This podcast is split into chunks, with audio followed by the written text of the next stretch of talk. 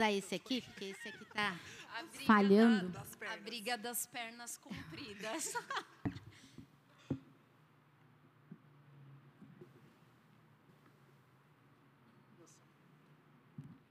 Bora lá. Tem problema. É, Aí, então, vamos já dar uma conversadinha para quebrar o gelo. O que, que eu queria perguntar aqui para as meninas, para que elas se apresentassem. Né? Porque aí fica melhor, vocês sabem. Eu sei que você, eu falei ali que a Natane cuida das mulheres da igreja, a nossa pastora vocês já conhecem, mas seria legal elas contarem brevemente aí quem elas são, o que elas acham interessante de vocês saberem. Então, para eu não ficar de banca, a pastora começa. Aquela brincadeira.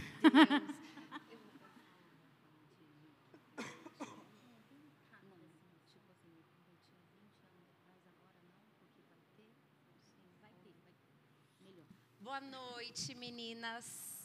Bom, antes de ser a pastora, eu sou a Marcela, eu sou filha da Etel e do Joaquim, eu sou a irmã do meio de mais dois irmãos. Minha irmã tem cinco anos, é cinco anos mais velha que eu, e meu irmão, dois anos mais novo. Eu sou tia de um, dois, três, quatro, seis sobrinhos, quatro da minha parte e dois da, do, não, três do Rodrigo, sete sobrinhos. Mãe do Cris, que tem 12 anos. É estranho porque eu não fico olhando para vocês, mas Pensa que a gente está no YouTube. é. É, é, ó, finge que a câmera, câmera tá ali, vocês estão me vendo. E eu sou uma pessoa comum, com qualidades, com limitações, com defeitos, com processos de Deus ainda a terminar, só vai acabar quando eu sair dessa terra. E eu amo Jesus, é por isso que eu sirvo a Ele. Esse título de pastora nada mais foi do que a consequência do que eu já era. E aquilo que eu era não tem a ver com a bondade humana, a escolha humana, pelo contrário, às vezes os nossos maiores defeitos é que nos levam para a cruz, né? Muitas vezes Deus se atrai por pessoas pecadoras. Então, se eu fui atraída por ele, não é porque eu era legal, não é porque eu era normal, pelo contrário. E a minha vida é para servir a ele. Eu tenho uma causa que vocês sabem, a causa do autismo, por causa do Cris, e essa causa também surgiu na minha vida em consequência daquilo que Deus colocou em mim. Desde criança, ao longo desse momento, talvez a gente entre nesse ponto, eu sempre fui inclinada a defender pessoas. Então, quando o autismo surgiu e eu vi a quantidade de pessoas que sofrem, que precisam de socorro, que precisam de um alívio, que precisam de um abraço, então eu entendi que tudo fazia sentido, que tudo tinha a ver com a história que Deus escreveu para mim, com os traumas que Ele permitiu que eu vivesse, para que nesse momento eu entendesse a dor do outro. E eu escrevi um livro, este lugar também é meu, que fala sobre inclusão. E eu me formei em pedagogia há muitos anos atrás. E é isso. Amém. E aí, você, Natane? Natane. Nossa, fica tantas, né? Pastora aqui toda. Então, para quem não me conhece, meu nome é Natane. Eu tenho 31 anos. Eu sou nascida e criada aqui na, na cidade de Mogi das Cruzes. Tenho quatro, olha, cinco irmãos. Tenho quatro irmãos, sou caçula de três homens da, do lado da minha mãe. Tenho uma irmã por parte de pai. É, fui criada por uma mãe solo, né, uma mãe solteira. É, uma, uma infância difícil, né, mas superadora. Nunca passamos fome, graças a Deus. E eu amo realmente esse ambiente, até de servir as pessoas, porque a igreja sempre nos ajudou, ajudou a minha família. E sou formada em Direito, aqui na Faculdade de Brás Cubas. É, sou casada. Eu acho que eu te conheci, você estava estudando. Olha que legal. Sim. E nem faz tanto tempo. Eu lembro quando eu, eu cheguei, na igreja, cheguei na igreja, não, né? Estava um tempo aqui, o pastor me chamou, eu estava numa conversa com o pastor, e o pastor falou assim, e aí, quando vem os filhos? Aí eu falei para ele assim, não, preciso terminar a faculdade, passar na prova da OB e tal. E aí ele falou assim, mas a confiança está em quem? Está na faculdade ou está no Senhor? Quem que vai suprir a sua casa? E aí que, aí que, né, aí que virou uma chavinha e a gente começou a pensar em filhos. Mas é isso, eu sou uma pessoa é, nem um pouco delicada, até por conta do meu tamanho, da minha voz.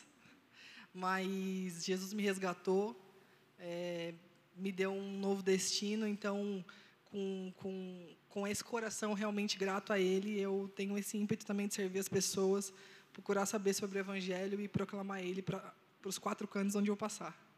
Amém. Glória a Deus, então, pela vida dessas mulheres que vão nos ajudar aí a entender algumas coisas. E como o bom mesmo de ser jornalista, é que a gente só joga para os outros, né? Então, eu não faço a pergunta para mim, vou fazer para elas. E aí eu já queria... Vai pensando, Natânia, vou te ajudar tá, nessa. Obrigado, amiga. A pastora vai começar. Já começa Ixi. falando o seu maior defeito que você pode compartilhar aqui com a gente, né? O maior Ah. defeito que você fala, eu sou assim. Ah, são vários, né? Um Ah, só, um só pra não- difícil. Pra não ah, vai parecer aqueles de RH, perfeccionista. Não, esse não vai, não estou contratando Não, ninguém. eu sou metódica, vai. Metódica. E você, Natane? Eu sou. Eu tenho um senso de urgência. Isso me atrapalha muito. Eu sou muito acelerado, eu acho. Agitada? É, eu, eu acho que isso também é. Acho que é o destina-se do, do, acho que é da minha natureza adâmica. Ou, enfim, a gente tem sempre um desespero em, em confiar em Deus. Quando as coisas saem do, do controle, assim, eu entro em desespero. Então, assim, eu acho que, como qualquer outro ser humano, eu acho que uns mais, outros menos, mas eu sempre luto contra a minha natureza para confiar em Deus. Então, assim, eu quero que as coisas resolvam muito rápido, fico nervosa, então quando eu vejo que eu estou explodindo, falta voltar para o pó, matar essa carne, né? E é isso. E a Natane falou a natureza adâmica. Acho que quem já ouviu isso aqui dela? Gente, essa mulher, onde ela fala dessa natureza adâmica?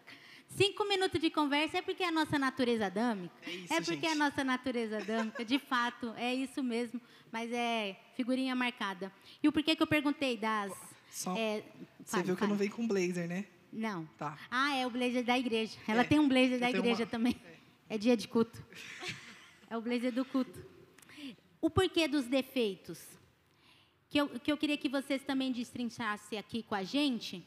Porque geralmente aqueles defeitos que a gente tem, a questão humana mesmo, da nossa personalidade talvez, nos faz sempre encontrar pessoas parecidas. E aí você pensa, ai meu Deus, como é que eu vou eu, eu sou assim, e eu estou vendo que alguém também é assim. Ou você encontra aquela que é o oposto. A pastora comentou, toda metódica ali. E aí vem alguém toda, não, não tem problema não, põe aqui, ah, não tem nada. E aí, como que a gente age? Ou quando você encontra alguém que é totalmente de Deus, por exemplo, uma Ana da vida, e fala, não, acalma o coração. Aquieta-te, mulher. Não ouviu o salmo? Como que é? Como que a gente pode, então, ou como vocês fazem para driblar isso daí? Quando uma personalidade contrária da nossa ou parecidíssima chega à nossa frente e a gente fala, ai meu Deus, eu mato ela ou eu saio correndo e não tenho amizade com ela? Isso costuma acontecer, né? Porque a gente atrai aquilo que a gente é. Essa questão de, ah, eu, eu, eu tenho alguém, eu convivo com pessoas opostas a mim. Nem sempre é assim. Se a gente for fazer uma identificação mesmo, se a gente for fazer uma análise, você vai atrair alguém igual a você. É, mas o caminho da cruz, o caminho de Jesus, o caminho com Cristo, é um caminho de você morrer para si mesma, de você ser transformada. É, talvez se você me fizesse essa pergunta há 20 anos atrás, eu diria outras coisas, a Natane também. Mas nós estamos num caminho de lapidação, de ir para o pó. Lembra do somos como um vaso na mão do oleiro? O oleiro é aquele que pega o barro e ele começa a preparar, amassar, calcular, até que esse barro possa se transformar em um vaso. E ao longo da nossa caminhada, a gente vai ter vários momentos que Deus vai fazer assim: não dá. E vai quebrar o vaso inteirinho e você vai se ver em Eu posso contar, cacos. 10 vezes já fui quebrada. Sim. Mais de 10? E depois ele nos refaz e ele quebra de novo e ele nos refaz Glória novamente. Então esses defeitos, é, Deus não vai deixar, Deus não vai fazer vista grossa. É claro que a nossa essência, eu não estou falando aqui de algo da nossa personalidade, mas aquilo que é prejudicial ao outro, é, a gente sempre vai, Deus sempre vai nos colocar no trilho para que a gente entre em equilíbrio com essas lacunas que a gente tem. Então a gente vai aprendendo a ser flexível. Hoje, por exemplo, vou contar uma experiência. Pensa naquele dia completamente cheio de atividades. Eu acordei muito cedo, eu vim para a igreja no café familiar Esteia. O café que era para acabar 11 alguma coisa acabou meio de 40. Eu fui já estava programado para almoçar na rua e eu deixei uma lista do que os dois tinham que fazer. Pensa que eu cheguei em casa se se tava já na lista já estava procurar a roupa de ir ao casamento, porque três horas da tarde a gente tinha que estar num casamento. Então, naquela hora eu tive que exercitar o domínio próprio, né? Deu, deu umas né, saída do lugar, aquelas que, né, tá bom, né? Deus deixa, mas eu tive que, né, a começar a adorar. Então, Deus vai nos colocar nesse trilho para que a gente aprenda a ser flexível com o outro, para que a gente aprenda a ser humilde com o outro, para que a gente aprenda que é, assim como ele tem, nós temos os nossos erros, enfim. Legal. E até, Natane, é, conta então se você teve também que engolir a seco.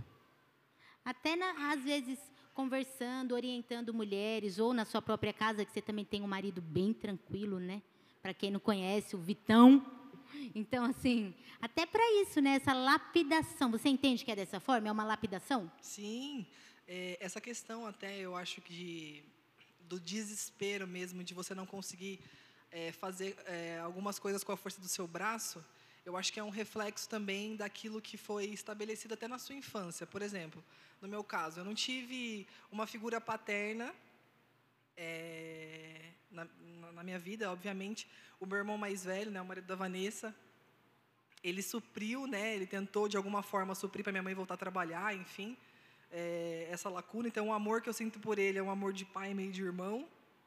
Mas é, quando a gente cresce e se depara com isso, é, e eu vejo essa diferença, porque assim, infelizmente, desde de Adão e Eva, né, é, a Natureza serpente, adâmica? a natureza adâmica, a, Duas vezes. duas vezes já. Não fui eu, foi ela.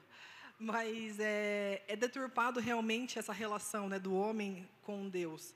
A serpente veio e falou: Olha, come essa, esse fruto aí né, da árvore do bem e do mal, para você ser como Deus. Na verdade, a gente foi feito para ser cuidado, para se relacionar com o Pai.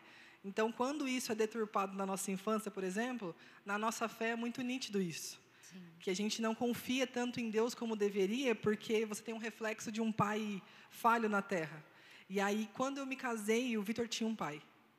Então, eu, eu vejo, obviamente, com todas as experiências com Jesus que eu tive, isso fortaleceu a minha fé e hoje eu estou menos, eu melhorei. Mas, vez ou outra, eu, e a gente trabalha por conta, dando um spoiler de algumas, de algumas coisas, a gente trabalha por conta, e quem trabalha por conta que sabe, a gente tem a nossa própria empresa, chega no dia de pagar conta e eu fico na. Aí o Vitor, Jesus, alguma vez ele já nos deixou na mão? Nunca falhou, né? Você esquece que você tem um pai, um pai perfeito. Então, assim, é o, é o oposto. Então, é como a Bíblia diz, né? Como um ferro afia o ferro, um irmão afia o outro. Então, isso também acontece dentro da nossa casa. Então, glória a Deus por isso. Eu fico feliz quando eu vejo uma pessoa que é até uma amiga e, e ela também tem essa fé inabalável, Ana Zugaibe aqui é uma referência. E pode ser também que tenha as dificuldades, mas como Com qualquer certeza. outra, né? Mas isso é muito bom porque assim, é, acho que as, o que mais conecta, eu acho, as pessoas, por isso mesmo esse podcast, são os nossos defeitos, né? porque aqui a gente consegue externar para as pessoas que, embora a gente possa estar num, numa posição de evidência, a gente é falha como qualquer um, a gente também tem nossas dores, as nossas lutas, e temos que vencer todos os dias. Então, quando eu vejo uma pessoa parecida comigo, eu falo, pelo amor de Deus, confie em Deus. E aí eu falo, mas eu, eu sou assim, eu sei como é. A gente cria uma empatia.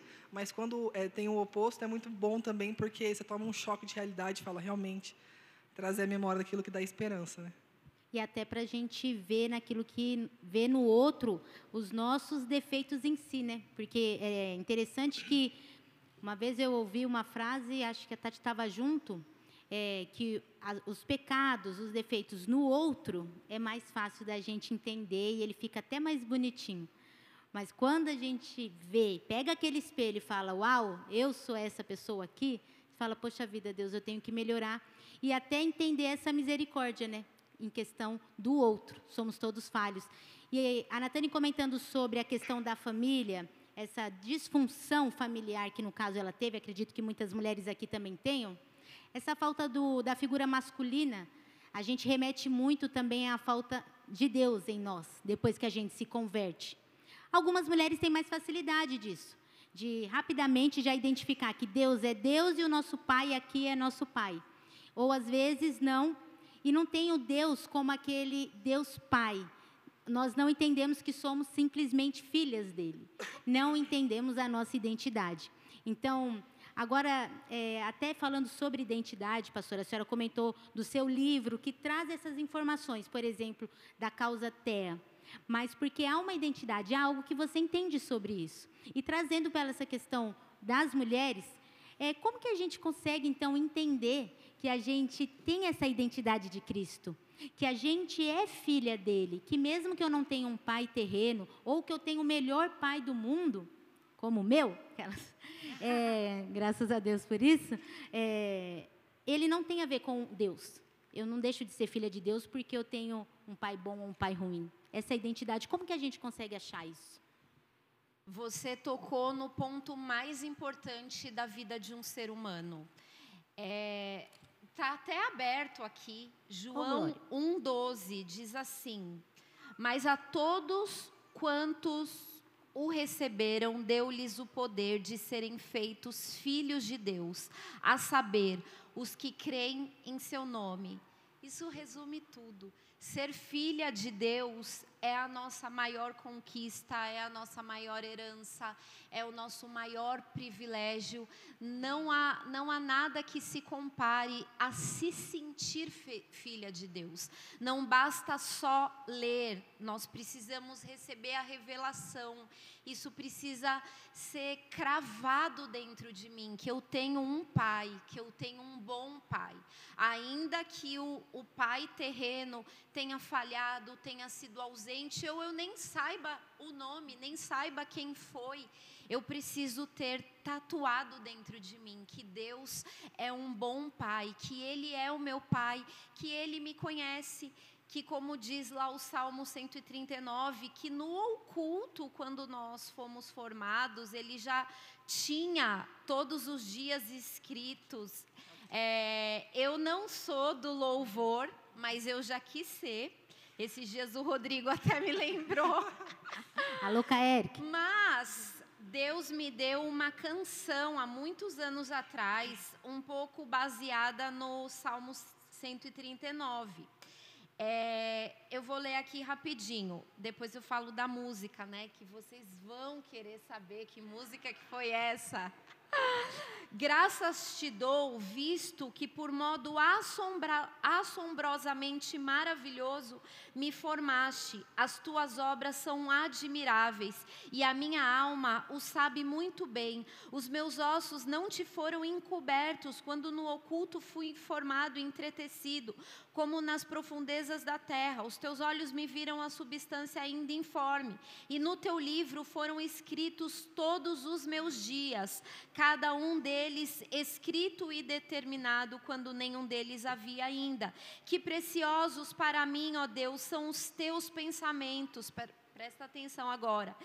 E como é grande a soma deles. Se os contasse, excedem os grãos da areia. Contaria, contaria, sem jamais chegar ao fim.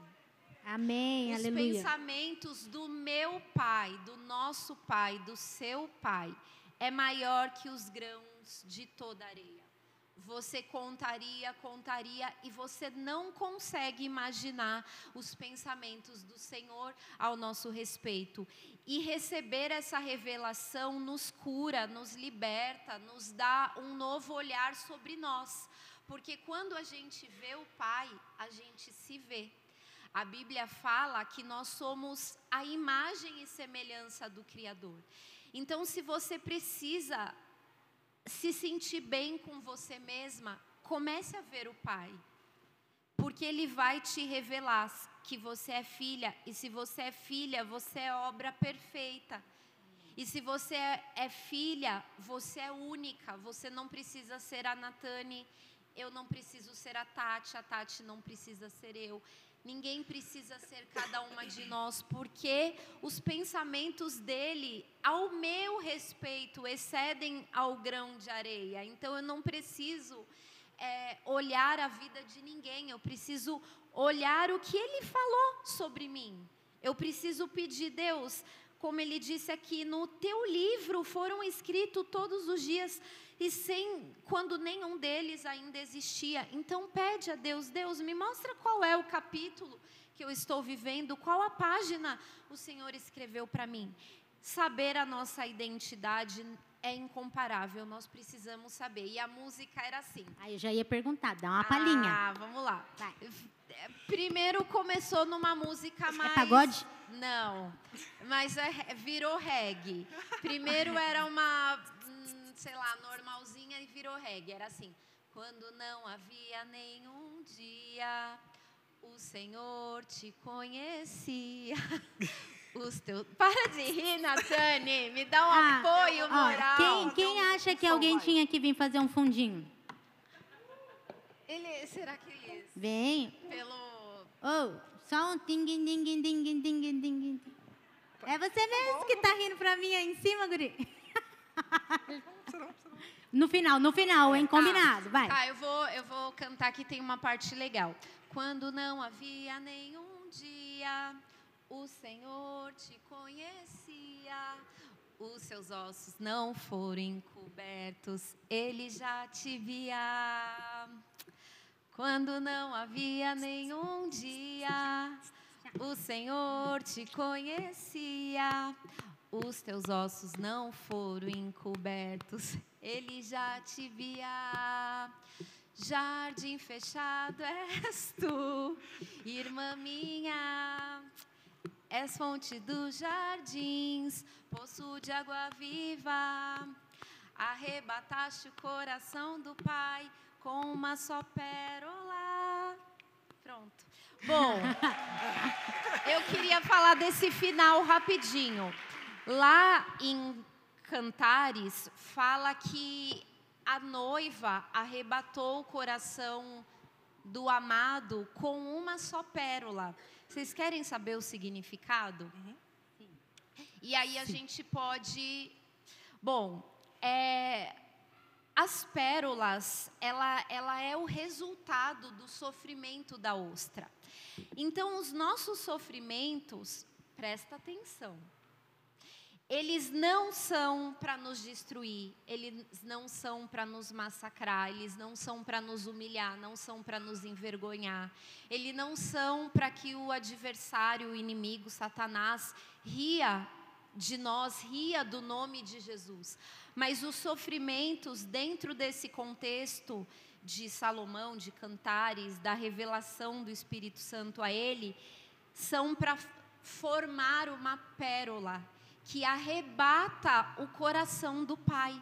Quando nós sofremos e quando nós aceitamos esse processo do sofrimento, quando nós não recuamos, não voltamos para trás, ao final a ostra ela produz uma pérola, que é o resultado daquele grãozinho de areia que agrediu, que agrediu, que agrediu, até que se forme a madre pérola.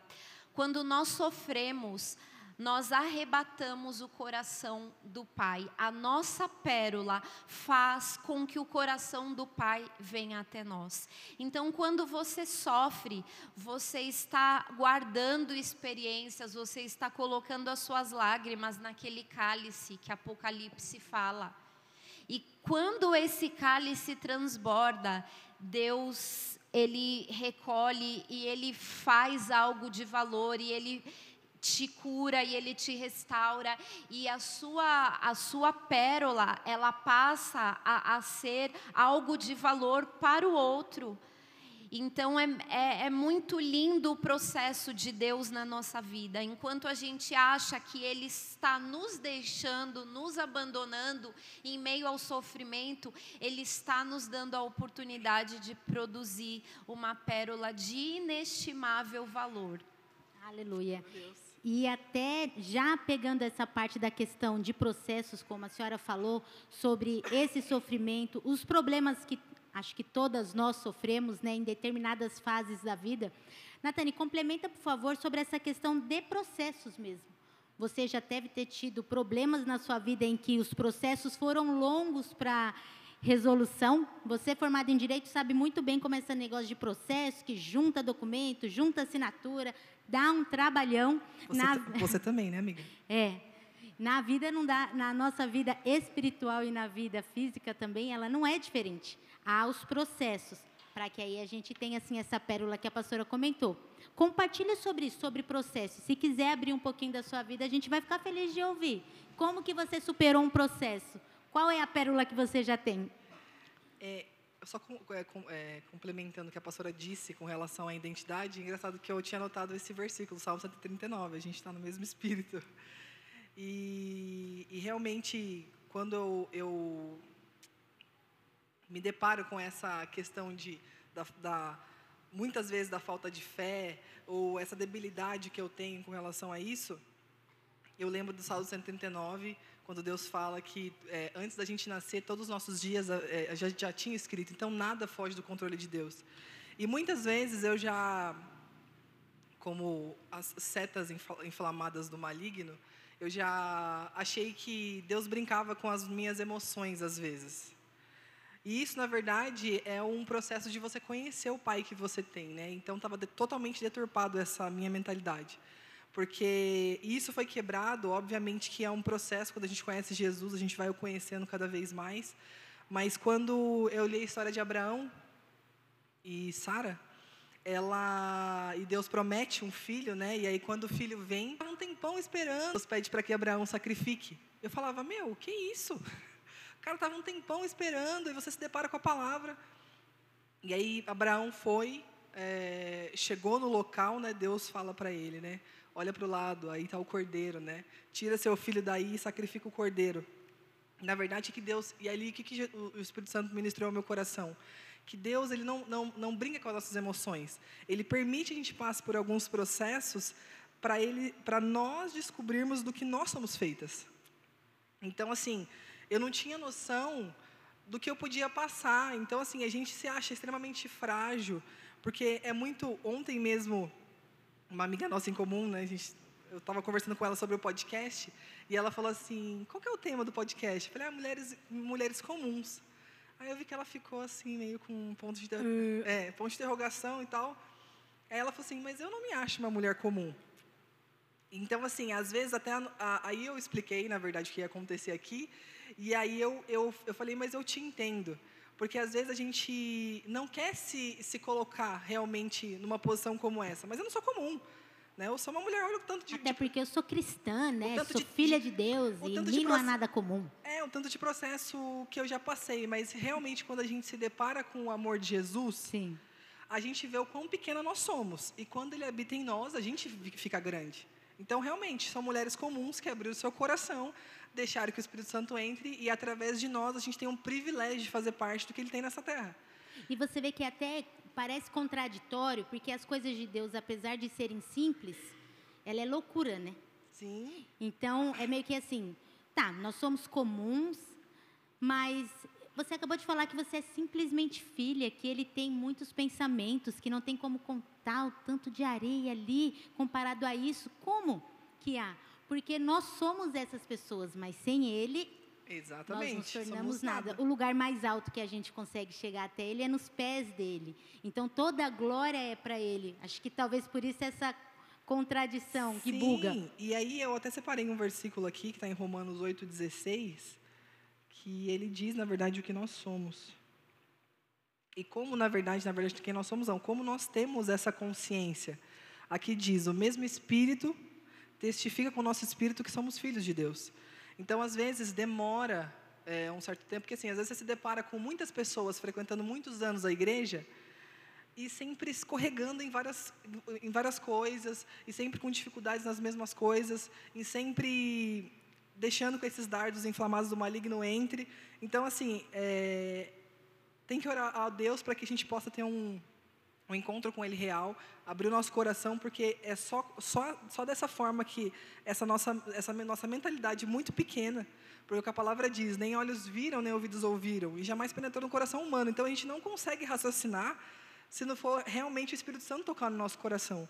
E, a, e essa palavra diz isso: o mesmo Espírito testifica com os nossos, nosso, o mesmo Espírito testifica com os nossos, nosso Espírito que somos filhos de Deus. E se nós somos filhos, somos logo os herdeiros também, herdeiros de Deus e co-herdeiros com Cristo.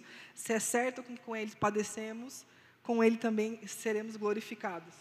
Então, assim, você fala sobre processos, não sei, assim, poucas pessoas poucas não, né? Bastante pessoas me conhecem aqui, mas não a fundo. Mas é, eu já passei por vários processos, obviamente, né, para poder realmente conhecer a Jesus, matar minha carne. Mas eu acho que o mais profundo e mais não sei se é pesado, né? Porque na verdade Deus estava mostrando o que realmente Ele queria de, de mim, né? Nesse nesse caso. Mas o ano passado, em setembro, é, estou pegando aqui o é, em setembro, finalzinho de setembro, eu trabalho com meu marido e a gente trabalhando e tal, e eu é, senti uma dor no pé da barriga, assim. E eu achei que era né, vontade de ir no banheiro, enfim, né, fui ao banheiro, beleza, passou. Aí continuei trabalhando, de novo uma dor na barriga. Só que dessa vez ele tinha voltado e aí eu já, eu já levantei porque eu vi que minha coluna ia travar. E aí eu falei para ele, não consigo, eh, minha barriga, minha barriga. Ele falou, o que está acontecendo? Não sei, minha barriga, minha barriga. E aí ele falou, vamos para o hospital. Eu falei, eu não consigo andar. Então, ainda bem que eu casei com um homem grande também, né? Então, Mas você também não é pequena, né? É, então, Brasil. não sei como é. Dois anos. Às vezes tem, tem mulher que gosta, né? Mas, é, e aí ele me levou, né? Até o carro, me levou até o hospital. E lá fiz exame de sangue, exame de urina, nada dos médicos descobrirem o que era. E eu falando, né, nossa, é, eu tô com muita dor, eu tô com muita dor, dá, dá Buscopan. A Buscopan não tá fazendo nem cosquinha. E é, a médica foi e falou, olha, seus exames estão normais, eu vou te dar, tipo, sei lá, quantos ml de morfina. E aí a morfina já deu uma, uma brisada, né? Já, nossa, já fiquei... Uh! Melhorou, melhorei, né? Vamos embora para casa. E aí, nessa, eu ligando para minha cunhada Vanessa e tal, o Vitor já tinha falado com ela, e aí ela falou, não, amanhã vai fazer ultrassom para ver se é alguma coisa, né? E aí eu vou até aí para ver como vocês estão. Antes da minha cunhada chegar em casa, minha mãe tinha chego. Minha mãe olhou para mim assim e falou, filha, será que você não está tendo aquela, aquela gravidez na tromba? Aí eu falei, não sei, mãe, mas sei lá, menstruei normal a semana passada, mas é, não foi tão normal, mas veio, né? Ela, mãe a gente vê, porque minha mãe foi para casa, ela estava de férias, e aí o Vitor ia tocar a loja e eu ia com ela. E aí quando a Vanessa chegou, a Vanessa falou, Natane, se não é algo, se não deu alteração no exame de sangue nem no exame de urina, pode ser algo ginecológico, pode ser uma gestação na trompa, uma gestação ectópica. Falei, amanhã então a gente vê e tal. Fui no banheiro. Quando eu sentei para usar o banheiro para fazer xixi, né, enfim, quando eu limpei, saiu sangue. E aí eu falei, não, peraí, tá, alguma coisa está errada. E aí eu chamei a minha mãe, acho que minha cunhada tinha acabado de sair com o meu irmão de casa, o Vitor ligou para eles de novo, ó, já pode fazer a mala, já pode arrumar as coisas, porque eles já sabem, né, profissionais da saúde, pega as coisas, né, vai para o hospital. E aí a gente foi, foi eu, minha mãe e o Vitor, e aí a médica pediu um beta, eu fiz, e aí, ah, volta daqui cinco horas. Aí voltei para casa, foi dormir um pouquinho e tal. Voltei, deu positivo. E aí, quando deu positivo, a enfermeira olhou para minha cara e disse, ah, deu positivo. E aí, eu, com aquela mesma cara, eu fiquei, né? Eu falei, cara, eu tomei, É, mor né? tomei morfina, estava com uma dor insuportável, algo normal não é. Né? Mas volta às sete horas da manhã, que aí a gente vai fazer ultrassom. Aí, voltei para o ultrassom, o médico, quando o médico colocou lá, eu senti uma dor insuportável, ele falou meio em em códigos com a, com a, com a enfermeira que estava lá. Eu percebi que não era algo normal, e aí eu voltei no retorno com a médica. A médica falou: realmente, você está com uma agitação na trompa. Você tomou café? Eu falei: eu comi é, um pão e tomei um café. Ela falou assim: olha, normalmente a gente, isso, essa esse tipo de cirurgia é imediata, porque o nosso corpo, quem é profissional da saúde, vai saber um pouco melhor disso. Mas ele não foi feito para que o, seu, que o sangue circule pelo seu corpo. Não sei lá? Você tem, Solto, você né? tem uma veia, algo, as- os- né, os- enfim, algo do tipo. Então, assim, pode ser que você corra risco iminente de morte e tal. Então, a gente vai esperar só seis horas, mas pre- precisaria esperar 12.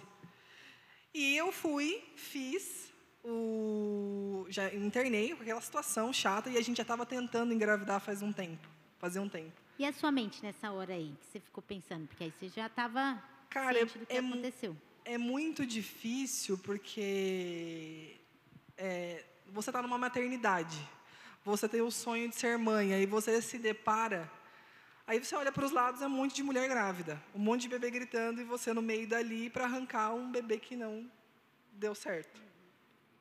E, enfim, fui, fiz, é, tanto que eu indo pro, pro, pro, pro, pro centro cirúrgico, a, a, a médica disse que é, tentaria preservar o meu útero por, por eu ser nova, né, por ter 30 anos, não ter filhos, Jovem. mas que poderia perder o útero também, né? Porque nós temos duas trompas e uma eu poderia hoje, enfim. E aí eu saí de lá e aí ela falou que deu tudo certo. Glória a Deus por isso, eu tenho uma trompa que eu ainda posso gerar. Glória a Deus por Amém. isso. Só que assim, nessas circunstâncias, é, é muito importante e é, são ness- nesses momentos mais difíceis que a gente passa, é demonstrado em quem nós temos crido e o que, que em, que, que a gente está firmado. Porque naquele momento meu espírito estava tran tranquilo no sentido assim, descansando no Senhor. Mas a minha alma e o meu, corpo doía por conta da cirurgia, mas a minha alma gritava, as minhas emoções gritavam. Então, Deus deu, Deus deu até um. eu- depois da cirurgia, né, eu estava no quarto, e eu estava lendo a Bíblia e tal, eu estava lendo Lucas 22, 32, que são momentos que antecedem a, a crucificação de Jesus. E Jesus chega para Pedro e diz para Pedro, né, Pedro, Satanás já teve autorização de te peneirar ou tocar na tua vida mas é, eu já estou intercedendo por você. E quando você voltar, você vai encorajar os seus irmãos. Então, assim, é, aquela palavra me acalmou. Então, eu vi que, é, às vezes, até as pessoas, hoje mesmo, eu falando com, a, com uma manicure, ela falou para mim, ela falou assim, nossa, mas Deus permite que o diabo toque na nossa vida? Eu falei, o diabo, ele é o cão na coleira do, de Deus. Deus que permite que ele toque na nossa vida. Então, assim, esses processos E nem é um cão Rottweiler, nada, é um Nada, chihuahuinha. É um chihuahuinha. Mas assim, nesses momentos que a gente que Deus demonstra em quem nós e, e o, que a gente carrega. Porque assim, tudo bem, a minha alma e minhas emoções, elas ela, elas estavam à flor da pele, mas meu espírito estava convicto. Porque o que o apóstolo Paulo diz, ainda que o meu homem exterior se corrompa, o meu interior se renova dia após dia. Então, assim, se a gente tem essa convicção, e as pessoas falavam assim, nossa, mas por que você e o Vitor? Vocês fazem tudo certo. Por que né? não Por- eu e o E Vitor? aí eu falei para, eu falava para as pessoas, né? Eu falei assim, por que não nós? Eu falei, porque assim, tudo que, que Deus pode nos dar, é, se, se tudo que a gente quer de Deus, é que Ele pode nos dar, não é Deus que a gente ama, são as mãos dele, não os pés. Então, assim, tudo que Deus poderia já nos dar, e nada nessa terra, embora nós queremos muito ter filhos, embora nós temos planos, embora a gente espere muito do Senhor, é, o sacrifício dele na cruz, dele ter nos tirado da boca do inferno, já é o suficiente. Já nos supre todo. Porque, assim, se isso não for suficiente, a gente sempre vai esperar algo a mais. A gente nunca conhece o Senhor. Então, assim, alguém que te dê um destino. Porque, assim, a, a nossa vida, ela já tem um spoiler. Então, assim, só você ler a Bíblia que você já vai saber qual é o nosso destino.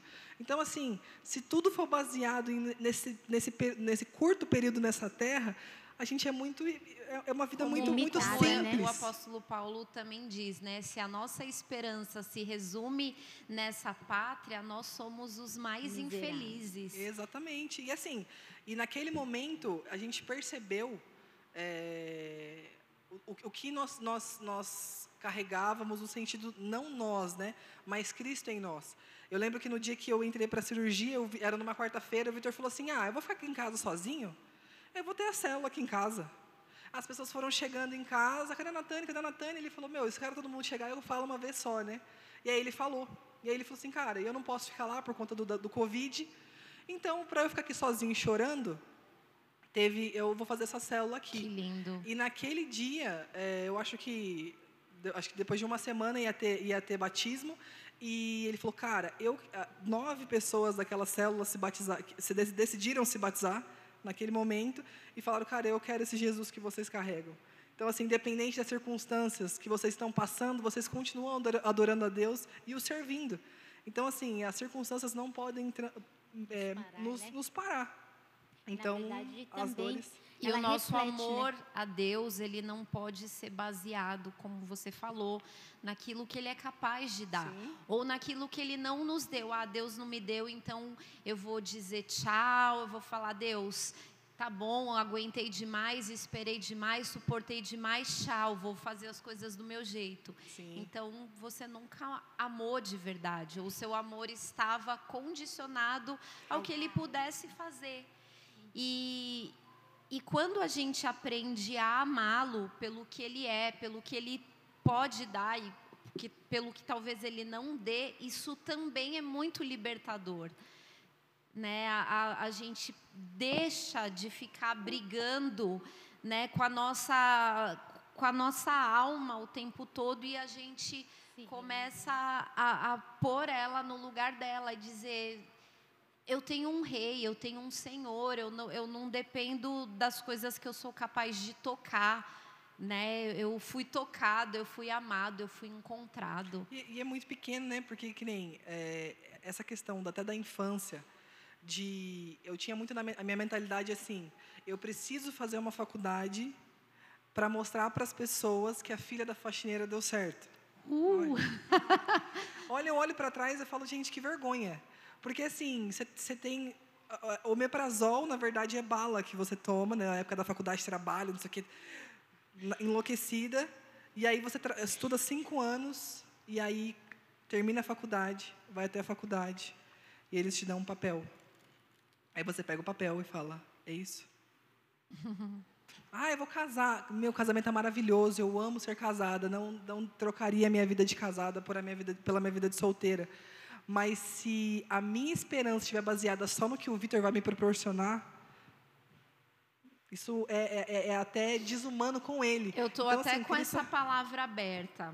É, Isaías 54, versículo 5. Porque o teu Criador é o teu marido, o Senhor dos exércitos é o seu nome, e o Santo de Israel é o teu redentor, ele é chamado o Deus de toda a terra. Então, assim, é maravilhoso realmente se casar, ter filhos, é, avançar, conquistar, como você falou, mas nada se resume a isso. E eu falo muito nas partilhas, vocês devem se lembrar, que é- essas coisas vão passar. Um marido, né? A gente espera, obviamente, não morrer, eh, ele- que eles não morram antes de nós, né? A gente quer o nosso modelo de romântico, vamos morrer de mão dadas, ser enterrados Titanic. juntinhos, é. É o Titanic. Mas imagine se você colocar toda a sua convicção em um casamento e de repente numa idade não esperada você fica viúva. E aí, sua vida acabou, seu Deus acabou, seu Deus está morto. Então, antes de ser casada com o Rodrigo, de ser casada com o Vitor, nós somos casadas com É Jesus. isso. Ele é o nosso marido, ele é o nosso Senhor e ele nos preenche.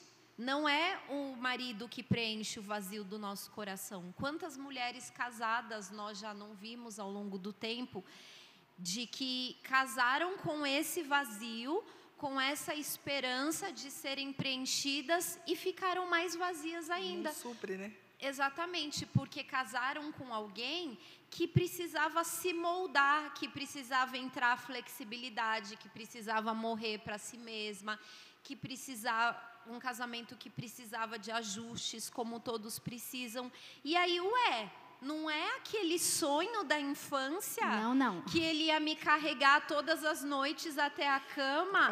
Meu no pé? amor, eu não vou deixar você ir pro quarto sozinha. Eu vou te levar no colo.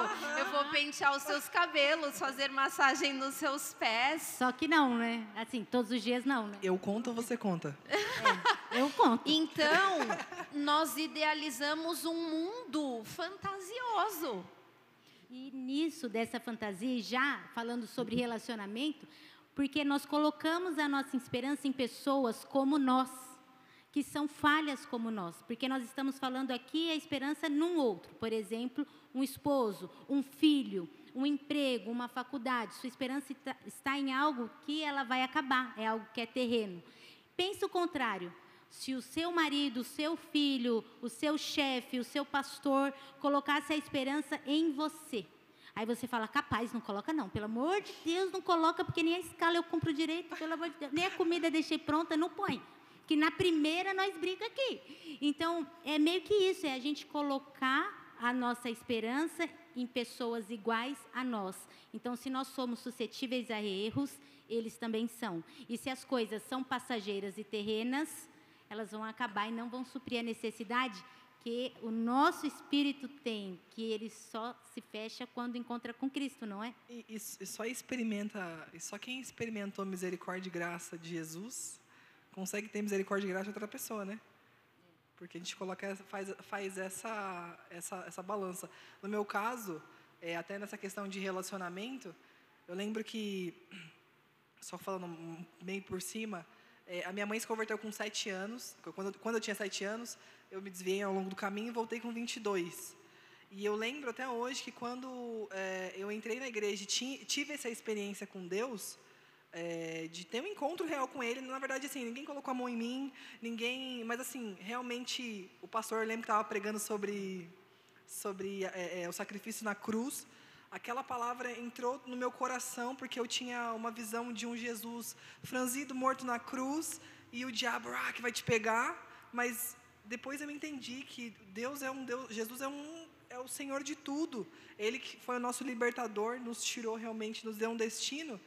E até para tocar na nossa vida, até para o diabo tocar na nossa vida, é ele que permite. Então eu, eu conheci realmente a graça de Deus, o amor dele, me abraçou naquela noite e eu falei, é como eu até separei aqui, ó, é, é, é uma parábola que que Jesus é, conta, né, sobre é, a pérola de grande valor, né? Quando você encontra, você, é, você vende tudo que você tem. Então, quando eu saí daquele culto, obviamente teve muitos processos, mas eu falei, já estava noiva, já tinha um, um consórcio comprado de uma casa com ele, um carro, um casamento marcado, mas eu falei, nada que for que saia realmente do centro da vontade do Senhor eu não quero para minha vida. Eu estou disposta, mesmo que isso, eu amo o Vitor de todo o meu coração, né? E tinha um relacionamento totalmente fora dos caminhos do Senhor, mas eu não quero negociar. Se não for Ele, arranca esse sentimento do meu coração. Então, assim, o que a gente precisa colocar sempre na balança é essa questão: será que Deus é soberano em tudo? Porque é como, não sei se alguém aqui já leu, se vocês já leram também, é aquele livro do, do Bibo, O Deus que Destrói Sonhos. Eu li esse livro no primeiro dia que eu cheguei em casa, depois de perder o bebê. E aí me deram esse livro, a pessoa foi extremamente corajosa, né? Tipo, às vezes elas falam, ah, tô aqui, sei lá, uma tiquititas para você ler, ou vai assistir um dorama. Não, a pessoa me dá o Deus que destrói sonhos. E quando eu me deparei com esse livro, ele começa dizendo que o nosso coração é uma fábrica de ídolos. Então, tudo que a gente é, deposita a nossa esperança, a gente vira um ídolo, né? Vira um nosso salvador. Então, a gente precisa realmente sempre olhar para dentro. Então, assim, é, ele fala até sobre uma evidência de imaturidade, a gente ficar pedindo sinais para Deus o tempo inteiro, ou realmente preocupados, porque às vezes Deus, tanto que a capa do, do livro é um menininho com, com só com a casquinha do sorvete e o sorvete caiu no chão. Então, assim, Deus às vezes ele destrói um sonho porque ele tem um muito maior.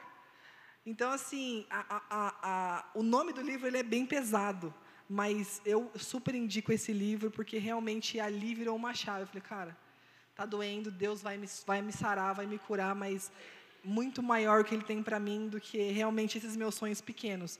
E o que a gente vive hoje, obviamente, na esperança de Deus enviar o Filho a hora que Ele quiser, mas vivendo nos caminhos do Senhor, tendo paz na nossa casa, podendo fazer parte, né? Porque é um benefício nosso fazer parte do que Ele tem na Terra. Às vezes as pessoas ficam, ah, é, eu não quero me envolver em ministério, eu não sei. Cara, é, é como naquela, na, multi, na, na na, multi, na, multiplicação não, na, na, multiplicação do vinho, né, no, no, no, no milagre do casamento. É. Maria. Deus transformação. A transformação é na multiplicação, transformação. Jesus ele fala para os discípulos, né, vai e enche essas talhas de água. Na nossa cabeça, quando a gente está lendo a palavra, a gente acha que vai lá abrir uma torneira, encheram. Cara, não tem uma torneira, é serviço braçal e tal. E daqui a pouco eles falam, cara, tipo, eu imaginei eles suando, chegando para Jesus, falando, tá aqui, tá, tá aqui, tá tudo cheio. Daqui a pouco ele fala, não, agora chama os serviçais aí, pede para servir. A hora que eles servem é o melhor vinho da festa. E eu fico imaginando o coração deles, porque o mesmo Deus, é como o 1 João diz, né, o verbo se fez carne e habitou entre nós. E assim, o mesmo verbo, né, o Deus, né, o, o verbo era Jesus, e o Jesus já estava no início. Então, o mesmo Deus, Jesus que estava ali, que criou o universo com uma palavra, ele, ele tem a, o amor, e, e ele tem a, a, a sei qual é a palavra, ele tem a, a, a, ele nos dá a oportunidade, porque assim, ele poderia falar, ó, oh, pega essa talha aí, ó, tá cheio de vinho.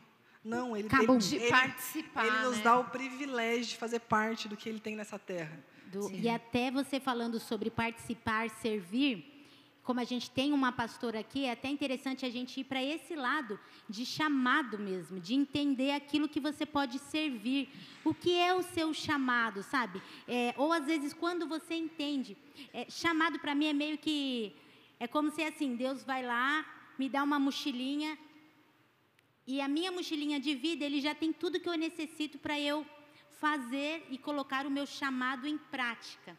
Às vezes eu vou precisar de uma paciência, de uma intrepidez, uma ousadia, falar um pouco mais sério, passar pelos processos, os problemas da vida, para que eu crie autoridade dada por Ele.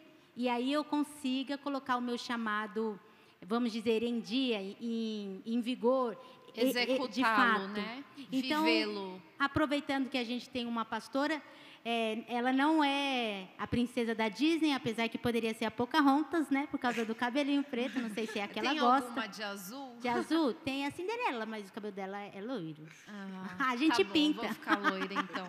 Vou Brincadeira. ser loira. E não é um conto de fadas. E graças a Deus por isso, porque a gente precisa viver com os olhos de fato naquilo que é do alto e não daqui, né? Nessa mentira e fábulas que a gente ouve. Mas falando sobre chamado, esse entendimento foi fácil. Às vezes a gente ouve a senhora falar em algumas ministrações que se tornou pastora muito nova. E aí teve as dificuldades porque a falta de maturidade natural da idade.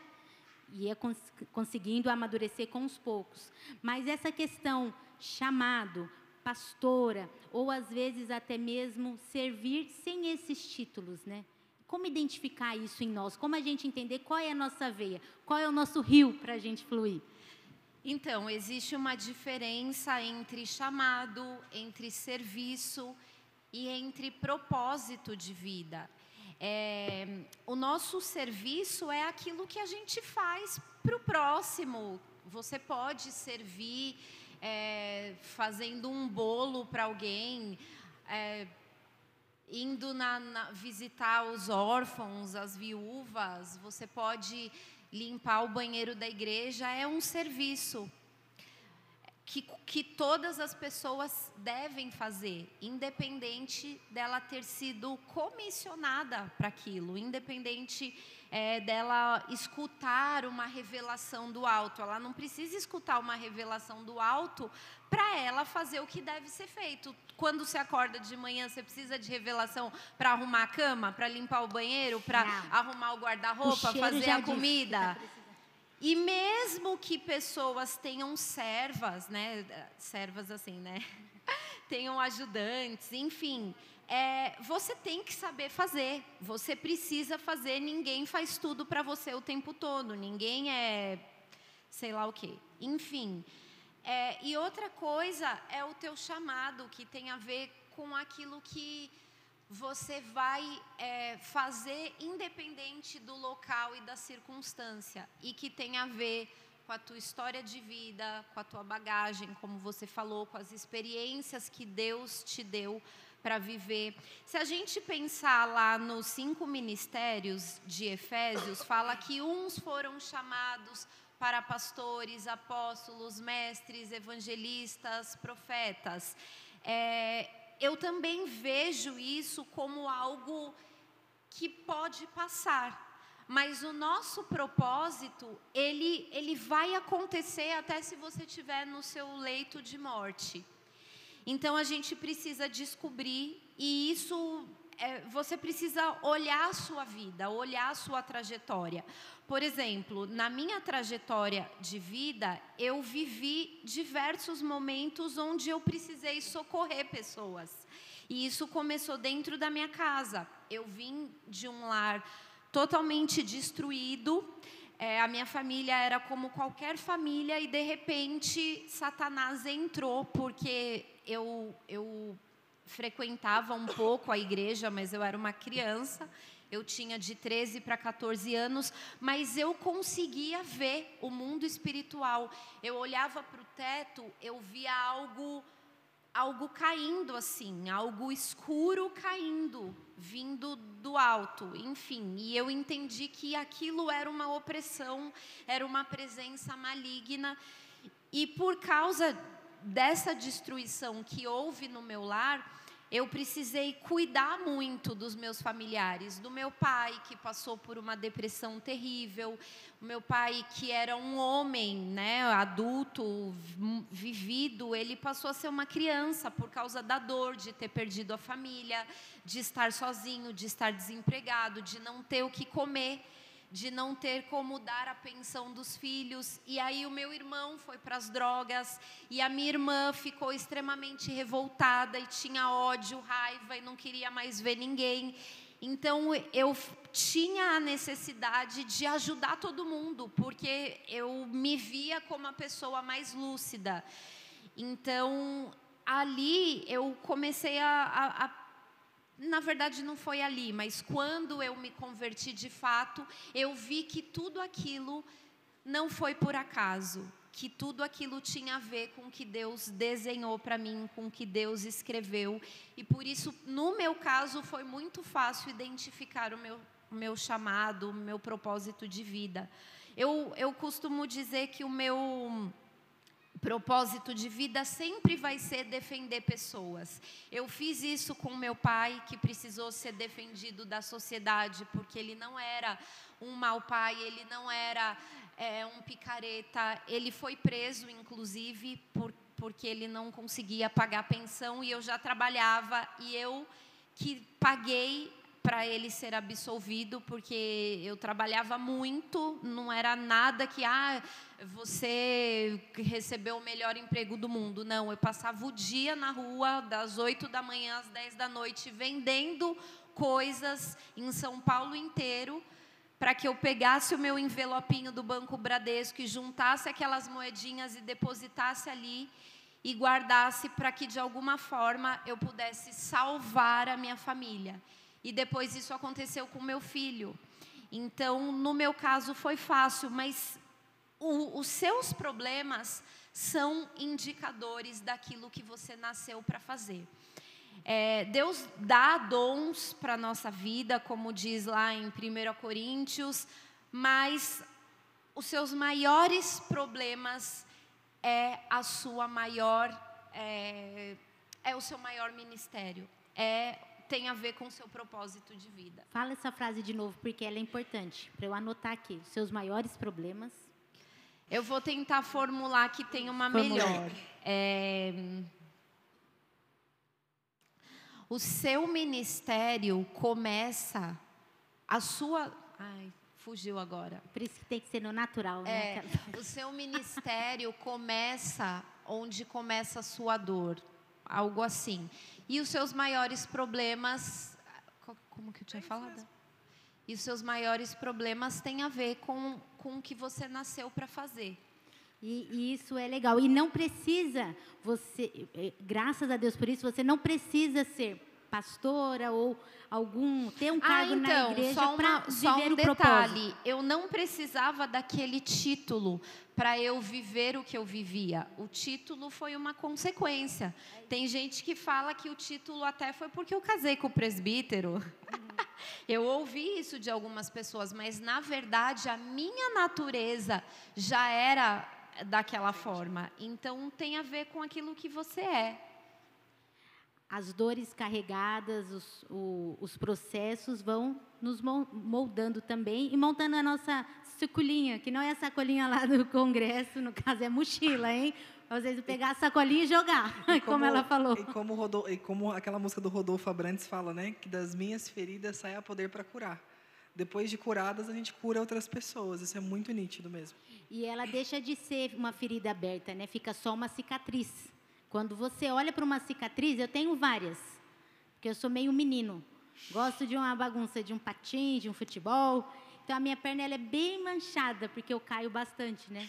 E é legal quando eu olho, porque aí eu olho assim, já não dói mais, né? Aí eu falo, ah, então isso aqui foi o dia que eu tentei andar lá em Brás Cubas, na pista de skate, caí, passei a maior vergonha. Mas não tem problema, aquilo foi bom para mim. E aí isso faz o quê? Eu incentivo as outras gurias que estão lá, e tomei assim, eu falei, vamos lá, capaz, vem, Caiu, põe, vamos jogar um vôlei, vamos Bora, fazer meu. isso. Isso eu estou falando da vida cotidiana, mas se a gente leva para essa questão espiritual é muito mais, porque quando você entende isso, que a gente está falando de processos, de chamado, de propósito, você passa a, a ver que você não é melhor que o outro. Que o fato de você não ter errado ou pecado da mesma maneira que a sua vizinha ou o seu vizinho, você é igual a ele. Então, hoje você não fez isso, mas você pode fazer uma outra coisa. E aí a pastora tinha falado um pouco de emoção, Natane. E assim, a gente é corpo, espírito e alma, e as nossas emoções, elas parece que borbulham. E chega determinado momento do mês, que é a abençoada da TPM, vem todo mundo, é, mutirão, vem, vem, vem, vem, vem, vem, que ela está precisando, está necessitada. Vamos comer chocolate, vamos comer chocolate. E aí, essas emoções, e nós mulheres somos emotivas, sentimentais, mas às vezes necessitamos de alguma coisa para nos equilibrar, para deixar a gente entendendo o que somos, entendendo a nossa identidade, mas também não se culpando tanto quando essas emoções virem e se aflorarem, né? E esse equilíbrio para a gente falar, opa, peraí, eu não sou a pior das pecadores, eu também não sou uma semideusa. O equilíbrio é, é difícil de encontrar, porque nem tudo é flores, como a gente está falando aqui. Sim. É, o que a gente precisa sempre analisar é, tem até um versículo que diz, né? Quando eu sou fraco, quando vocês, quando nós somos fracos, Ele é forte em nós. Eu acho que a, a primeira, a primeira forma realmente para a gente é, não fugir, né? Porque eu acho que não tem como fugir. Eu acho que as nossas emoções ela, elas são controladas e Deus ele, Jesus ele manda, ele, ele envia um bálsamo realmente para a gente ser curada, ser acalentada, tanto através realmente do próprio Espírito dele que habita em nós, mas de amizades, realmente de alguém que cuida de você. Eu falo até no, no sentido, é, eu vi é, o quão importante é a escolha de um casamento. Porque as pessoas ficam assim, ah, aí as, as solteiras vão falar, nossa, vai falar de casamento, só porque eu estou encalhada. Eu ouvi algo só da, porque eu estou solteira, eu né? ouvi algo da Camila Barros que é pura realidade. Quem está encalhado é quem casou errado. Então, assim, não, não, não se precipite. Realmente que a Bíblia seja seu termômetro para você achar um homem realmente que... E, assim, o Vitor, ele me ajudou demais nessa situação, porque eu lembro quando eu cheguei do hospital, estava frio e para pra... A gente não tem uma cama tão grande assim, né? Também pro nosso tamanho, né, gente? É, ele eu, colocou na cama e tal, deitei, e ele foi no quarto, na nossa, a gente tem três quartos na casa e mora só a gente. E ele pegou um colchãozinho de solteiro, colocou do meu lado, assim, no chão, mó frio, meu. Falei, o que você está fazendo aí? Aí ele falou assim, não, porque eu tenho medo né, de virar e inconscientemente bater na sua barriga, você está cheio de ponta, cheio de dor. E aí eu falei, meu, não, vai, então dorme no outro quarto, dorme na outra cama, não sei o que. Ele, não, vou ficar aqui do seu lado. Então, assim, eu, a, naquela hora, é, eu até comentei isso com o Diego uma vez, aí o Diego falou assim, Natane, isso tem a ver com que ele carrega, não só com você, né, por o amor que ele tem por você, mas porque o Vitor carrega. Porque, assim, ele entendeu que ele tem que te amar como Cristo amou a igreja. E dando a vida por você. E às vezes nessas atitudes, realmente, de passar uns perrengues, um frio no chão, é uma forma de deixar com que você. Então, assim, foi é, esses, esses bálsamos que Deus trouxe. Foram, foram amigos que iam na minha casa, for, foram a minha família que realmente estava ali cuidando de mim. Eu tive é, cefaleia pós-hack, a Vanessa me ajudou demais com a questão do soro, enfim. Então, assim, Deus, ele, ele nos surpreende até nessas circunstâncias. Então, é, ele sempre manda o bálsamo e manda, manda pessoas que suprem realmente é, essas lacunas que vão surgindo. A gente nunca está sozinho. Então, é assim, por isso que cada vez mais eu amo a Jesus por quem Ele é e não por quem Ele, ele tem para me dar, né? Sim. E a gente fez umas caixinhas no Instagram e algumas perguntas vieram. A gente não vai conseguir responder todas, mas tem uma, assim, que, que eu queria passar para a pastora para ver se o que, que ela pode nos auxiliar nisso. Era assim, ó, não tenho interesse em casar isso está errado? Não. Rápida, eu ainda ia completar. Não, é. É, a decisão é o, é o sentimento de cada um.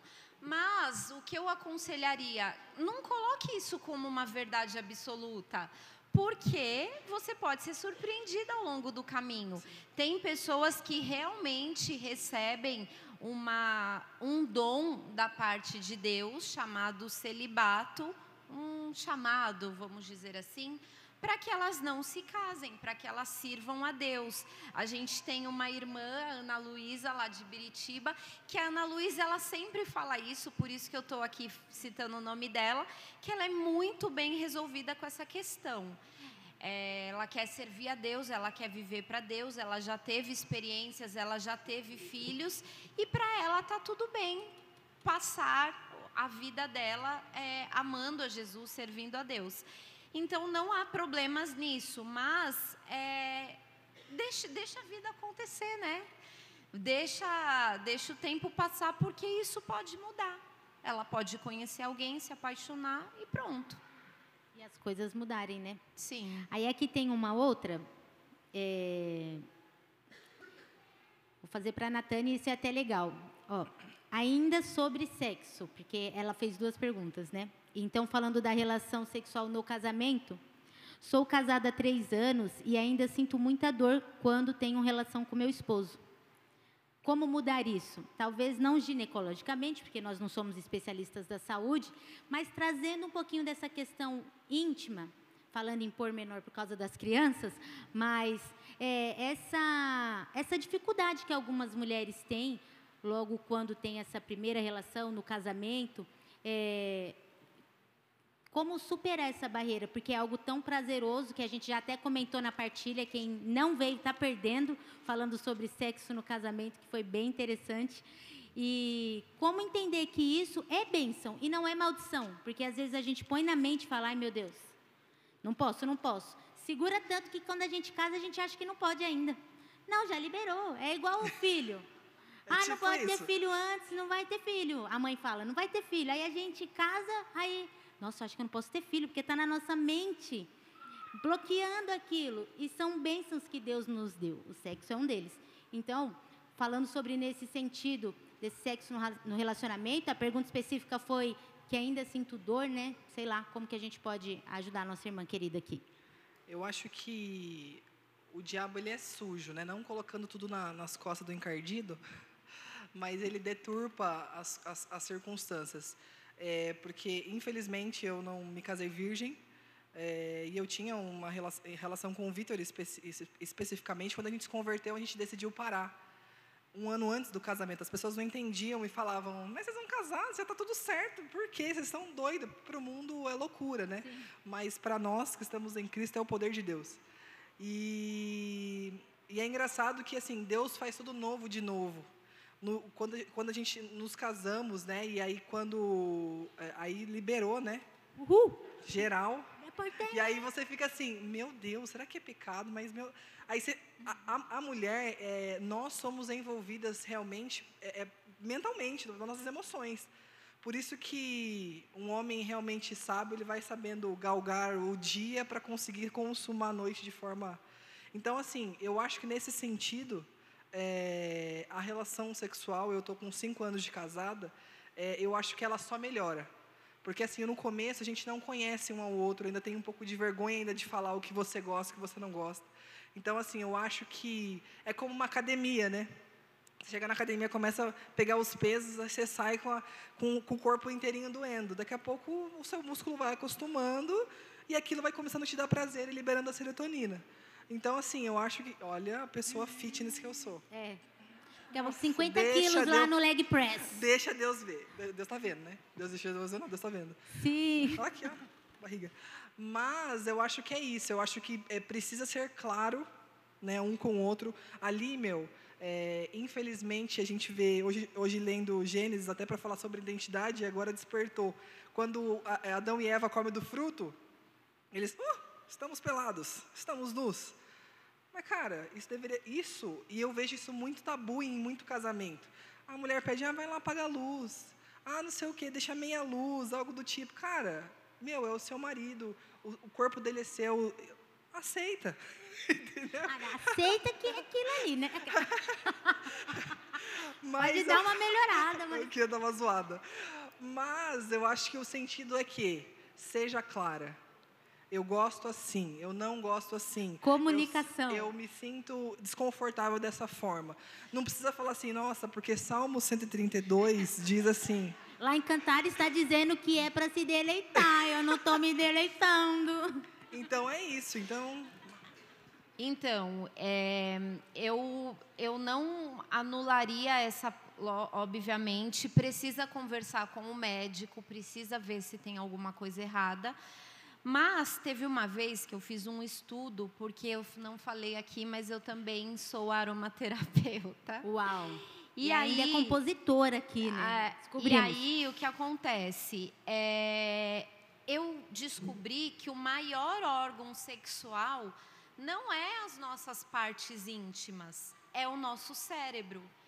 Então, se a mulher ela não está naquele momento totalmente conectada, a, a, tua mente tem que estar conectada ali. Não, não basta, ai, agora é esse momento. Não. E você pode pedir ajuda.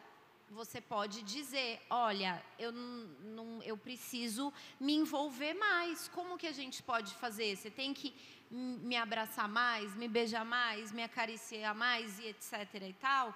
Mas aqui tem que estar completamente conectado, porque é aqui que vai dar um comando para que produza lubrificação, para que produza desejo. Não adianta querer ir só o corpo e não ir o coração e não ir a mente. E, e é só, só para complementar, muitas pessoas, a gente está falando de, de acende a luz, né? E, enfim, mas as pessoas acham que só atração física, isso é o que o mundo diz, né? É suficiente realmente para você ter uma boa relação sexual com seu marido.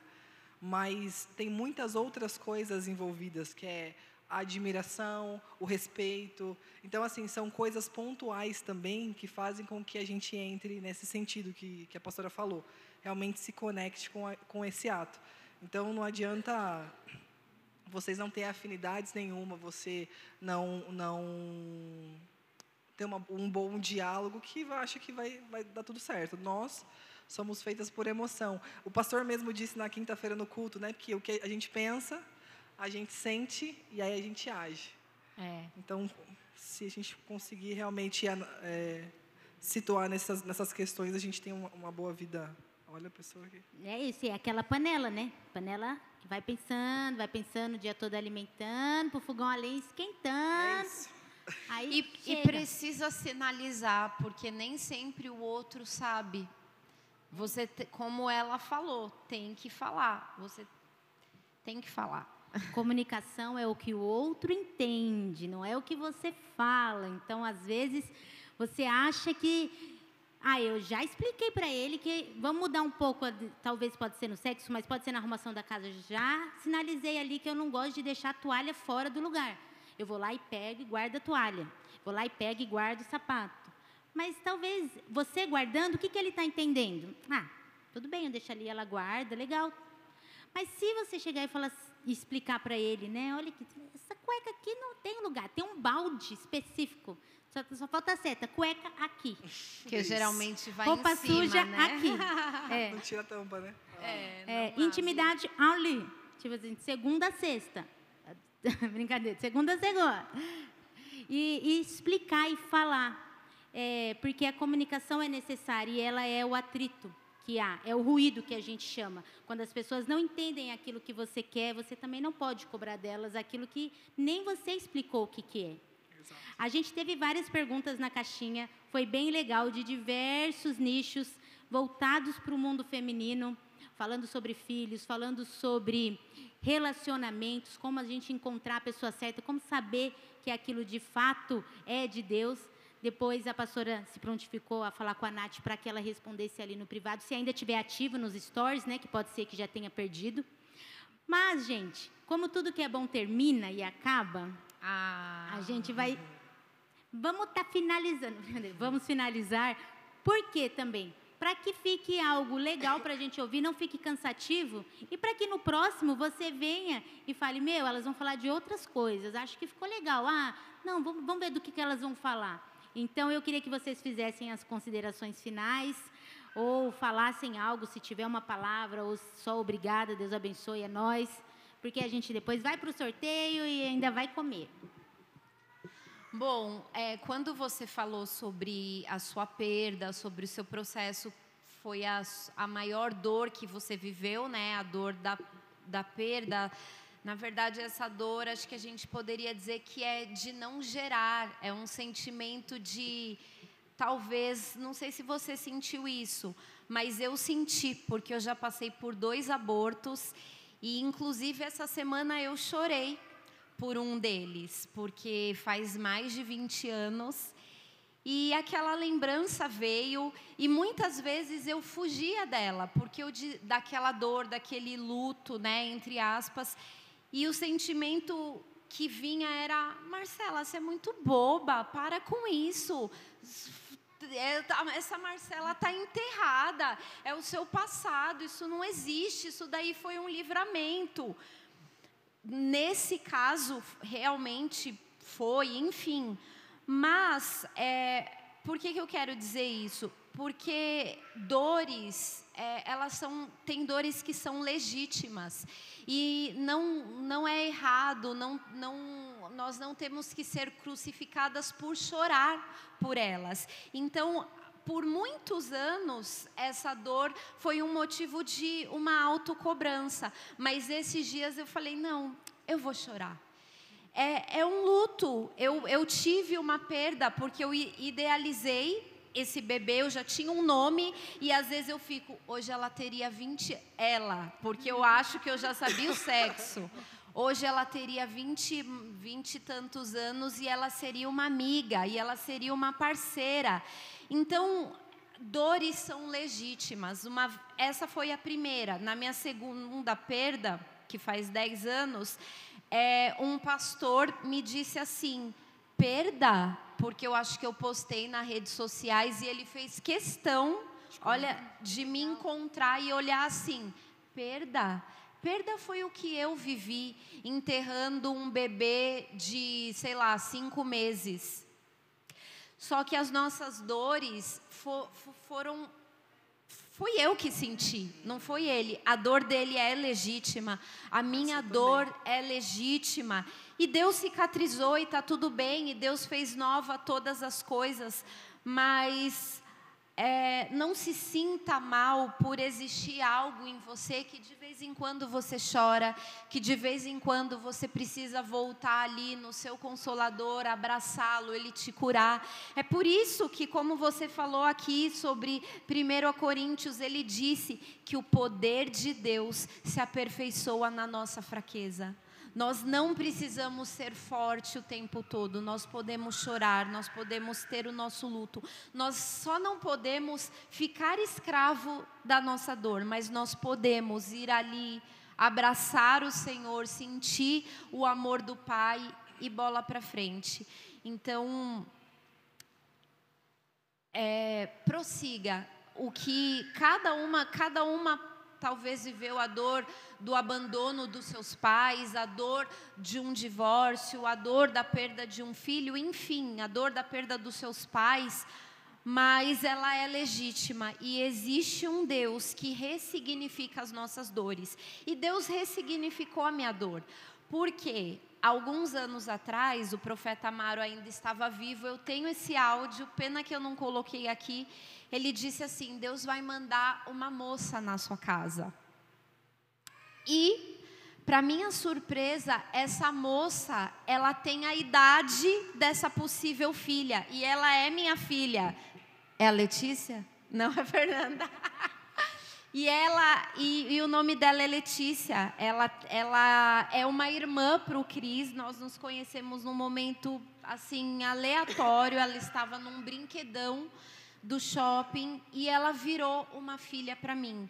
Então Deus ressignificou a minha dor. Hoje eu tenho uma filha daquela mesma idade, daquele, daquela, daquele meu sonho ali que foi interrompido. E Deus fez tudo novo e glória a Deus. Amém. Amém. Só para dar o gancho para você, falando sobre isso de chorei, me entreguei, tem uma psicóloga que eu conheço que ela comentou comigo assim: Tati, quando vier essas emoções, vier a vontade do choro, a tristeza vir, vai, deixa. Deus criou todas as emoções, elas são necessárias, não reprima, mas não se aprofunde nelas. É como se a tristeza fosse um rio compridão, e aí você fala, vou dar uma mergulhada. Você entendeu? Você sai. Aí volta para o equilíbrio, porque se você repreende, você repreende aquele sentimento, porque eu não posso chorar, eu não posso entender que aquilo foi uma perda ou me colocar num lugar de tristeza, de solidão, mas é o que você está vivendo naquele momento. Então vá, mas saiba que você tem que sair dali. Não se afogue nas suas emoções. Vai lá, Guria. Amém. É, eu acho que Deus, nesse processo todo, Ele me deu a, o privilégio de entender a satisfação que tem em obedecer. Porque é muito fácil quando a gente tem o que a gente quer na nossa mão e a gente obedecer por consequência e tal, mas quando Deus derruba o seu sorvete, destrói o seu sonho no sentido de, naquele momento, é o que, que você vai fazer com aquilo. Eu lembro também que numa situação como essa, eu estava lendo Lucas 11, Jesus estava ensinando, os discípulos perguntaram para Jesus, mas como que a gente ora e tal? E aí ele, ele ensina a oração dominical, né, a oração do Pai Nosso. E aí ele, é, ele vai, né, é, é, essa situação no Sermão do Monte, vai desenrolando ali, Jesus vai explicando.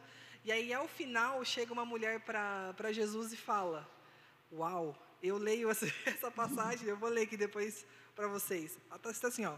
E, a, e aconteceu que Dizendo ele essas coisas, uma mulher dentre a multidão, levantando a voz, lhe disse: Bem-aventurado o ventre que trouxe e os peitos em que amamentaste. Jesus vira para ela e diz: Antes bem-aventurados os que ouvem as minhas palavras e as obedecem.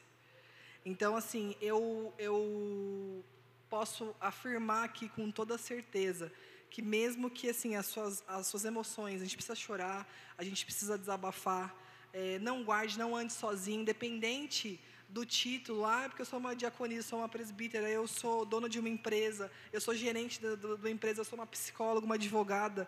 A gente não vai a lugar nenhum sozinho. Então a gente sempre precisa ter realmente.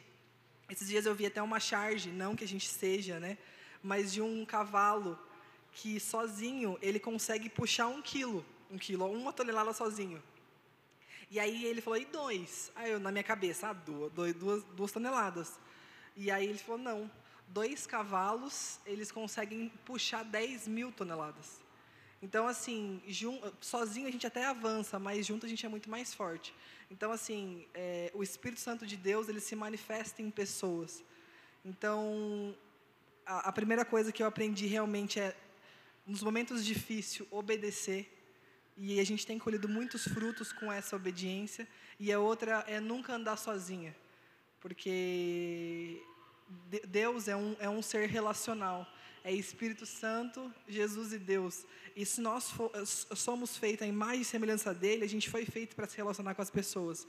Então, realmente, quando a gente está fraco, aí vem uma amiga, vem um parente, e, e, enfim, e fala: olha, maior é que você carrega, Deus está tá no controle, vem aqui chorar com que choram, se alegrar com que se alegram. Então, você está chorando? Bora chorar junto.